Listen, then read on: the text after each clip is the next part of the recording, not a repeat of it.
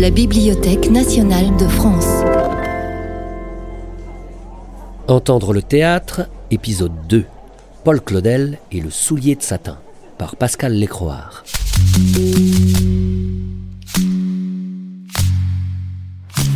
Et lorsqu'on te fera de ces récits hideux qui t'ont empoisonné, réponds ce que je vais te dire. I am that I am. Am that am I? Am I I that am? Essayez de comprendre un peu. C'est ce que vous ne comprendrez pas qui est le plus beau. C'est ce qui est le plus long qui est le plus intéressant. Et c'est ce que vous ne trouverez pas amusant qui est le plus drôle. L'apparition de l'enregistrement et de la radio sont deux révolutions technologiques qui ont bouleversé le XXe siècle. Côté théâtre, les auteurs allaient pouvoir changer le destin de leurs œuvres puisque désormais celles-ci pouvaient être fixées. Paul Claudel, né en 1868, est l'un de ces auteurs. Il publie Le soulier de satin en 1929 à l'âge de 61 ans. Cette pièce, que beaucoup considèrent comme son chef-d'œuvre, va connaître à nouveau le succès plus d'une décennie plus tard, et cela grâce à la radio, où une adaptation inespérée voit le jour en 1942. C'est Pascal Lécroard, professeur de littérature française à l'Université de Franche-Comté, qui va nous aider à retracer cette épopée. Celle qui amena le soulier de satin, œuvre initialement littéraire, à reprendre vie sur les ondes et les planches. Pascal Lécroard. Ce qui a déclenché chez Claudel son accord pour que le soulier de satin soit représenté, cette pièce euh, un peu monstre dans, dans le théâtre du XXe siècle, c'est une lecture radiophonique du soulier de satin. Mais avec ces dix heures de représentation, ça paraissait impossible à représenter. Claudel avait l'impression que c'était pas possible, qu'il fallait un travail préparatoire très important. Et pendant la guerre, donc en 1942, Barrault, qui était fasciné par le théâtre de Claudel, pour essayer un peu de le motiver, il organise une lecture radiophonique du soulier de satin. Donc Claudel écoute à la radio et Claudel se dit que, ben, décidément, son soulier, c'est pas si mal que ça et que ça pourrait mériter une représentation. Donc il dit notamment que l'effet dramatique est immense. il y a toute une symbolique dans le soulier de satin sur l'ouïe, l'audition, l'écoute, la voix, d'où son intérêt pour la radio, pour le micro, euh, pour tout ce qui peut relever de moyens d'enregistrement. Et donc, quand Barrault après vient le supplier de lui offrir une pièce et donc le soulier de satin pour qu'elle soit représentée, Claudel va accepter. Isidore. Don Rodrigue, interprété par Jean-Louis Barrault dans la version radiophonique du soulier de satin en 1942. Ah, si tu savais comme je l'aime et comme je la désire. Ce que j'aime, ce n'est point ce qui en elle est capable de se dissoudre et de m'échapper et d'être absent et de cesser une fois de m'aimer.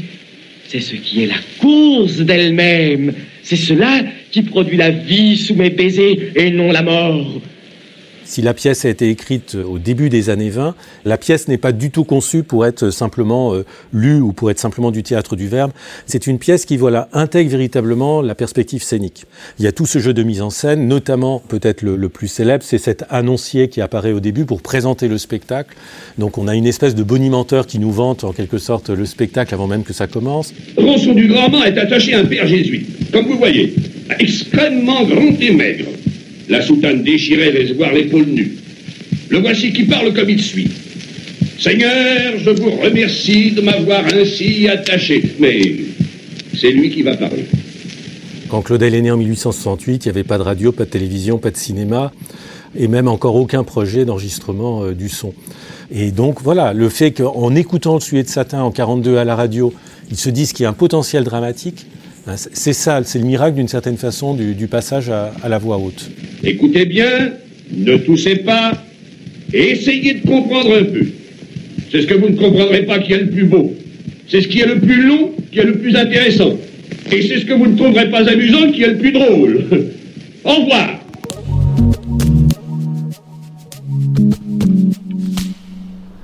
Invité à vous parler de mon pays natal.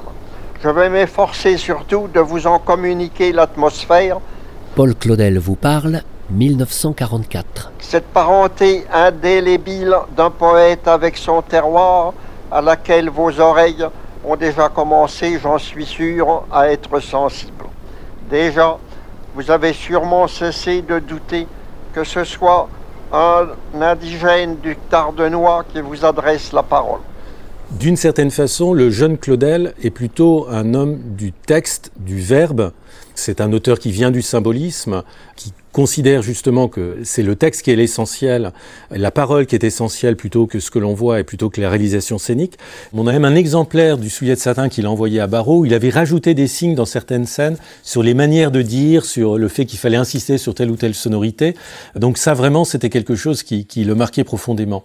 Et donc dans les conseils qu'il donne, pour nous, ça, nous paraît presque incompréhensible parce qu'il va jusqu'à souligner le nombre de L qu'il faut prononcer, une consonne qu'il faut mettre en valeur, une, une sonorité vocalique qu'il faut un peu écourter, etc. C'est vraiment, euh, d'une certaine façon, une espèce de partition qu'il voudrait essayer de développer sur son texte en vue de la manière de la réaliser.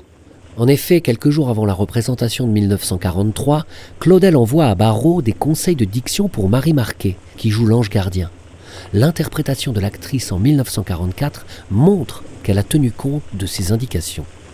Au revoir, sœur chérie. Dans la lumière éternelle.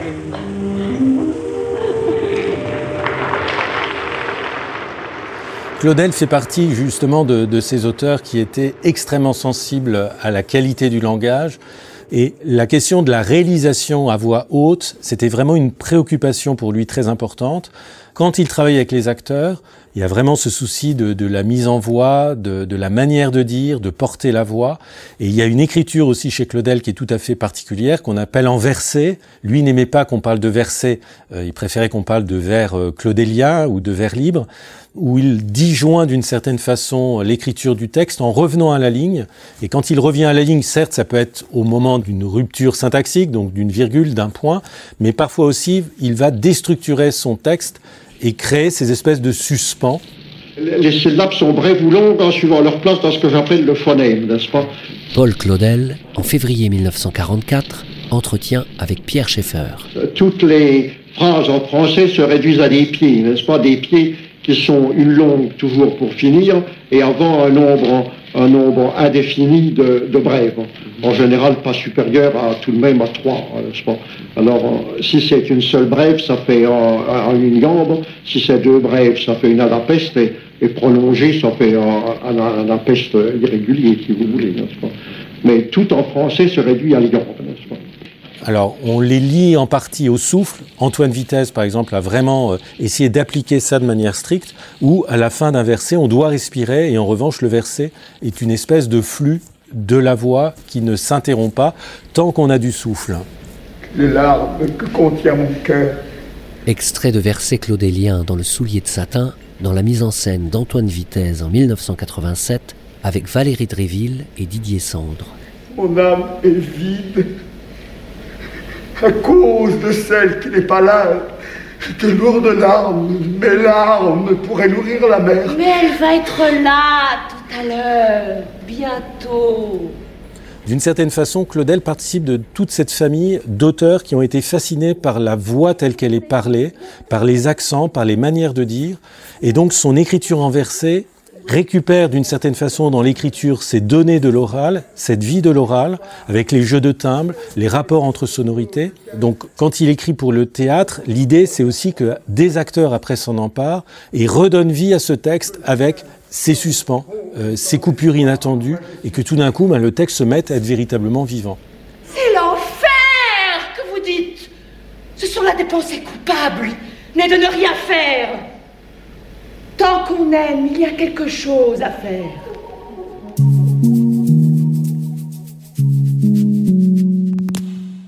La question de l'oral montre bien à quel point les modes ou les manières de la diction changent plus vite que celles de l'écriture. Pascal Lécroard. Le rapport que l'on a aux voix, euh, de toute façon, il évolue de manière constante. Euh, on s'en rend bien compte quand on écoute de vieux enregistrements de radio ou des films. Les manières de dire ne cessent d'évoluer. Et on a tendance à ne pas s'en rendre compte parce qu'on pense que, que l'oral, finalement, c'est l'actualité, c'est le présent, ou à considérer que c'est simplement ça vieillit et que c'est pas à prendre en compte. Vous ne trouverez point de rime dans mes vers, ni aucun sortilège. Ce sont vos phrases mêmes. Pas aucune de vos phrases que je ne sache reprendre. La muse qui est la grâce, poème de Paul Claudel de 1907, dit par Jean Villard en 1949. Ces fleurs sont vos fleurs et vous dites que vous ne les reconnaissez pas. Et ses pieds sont vos pieds. Mais voici que je marche sur la mer et que je foule les eaux de la mer en triomphe. On a toujours un défaut quand on écoute les voix, on a souvent le critère du naturel. On juge souvent que les acteurs d'autrefois étaient complètement artificiels et qu'aujourd'hui on est beaucoup plus dans une déclamation naturelle. En fait, cette question de l'artifice et du naturel, elle est en grande partie fausse. Euh, ça dépend des époques, ça dépend des acteurs.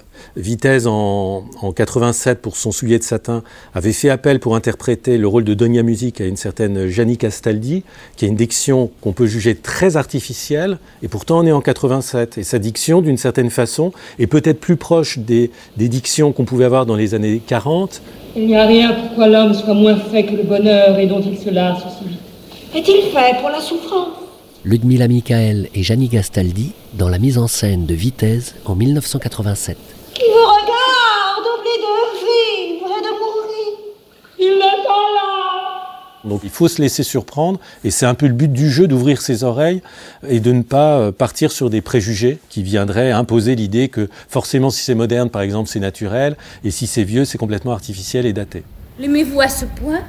La même scène, jouée par Geneviève Page et Anne Doha en 1963. Non, qu'oses tu dire Je ne l'aime aucunement. Regrettez-vous ce temps où vous ne le connaissiez point? Maintenant, je vis pour lui. Comment quand votre visage lui est pour toujours interdit? Ma souffrance ne l'est pas. Ne voulez-vous pas son bonheur? Je veux qu'il souffre aussi. Il souffre en effet. Jamais assez. Il appelle, ne lui répondrez-vous pas? Je ne suis pas une voix pour lui. Qu'êtes-vous donc? Une épée. Au travers de son cœur.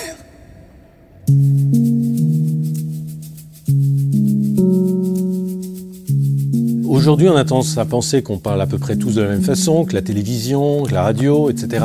ont, homogénéisé les prononciations. En même temps, euh, peut-être que dans 50 ans, on, dira plus du tout la même chose de notre façon de concevoir notre temps.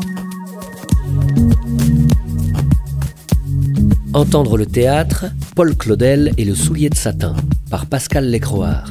Pascal Lécroard qui vous recommande, chers auditeurs, l'ouvrage Claudel d'Olivier Pi, paru en 2018 dans la collection Les auteurs de ma vie chez Bûcher-Chastel. Pour prolonger l'expérience, vous êtes invité sur le site de la BNF où de nombreux parcours vous attendent autour de la question de la voix au théâtre.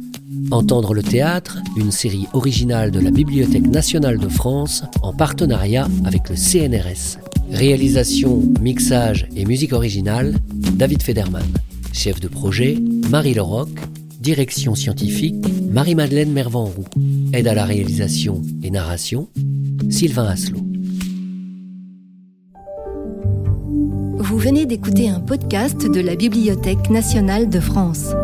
Retrouvez les conférences, rencontres et créations de la BNF sur toutes les plateformes de podcast ainsi que sur le site bnf.fr.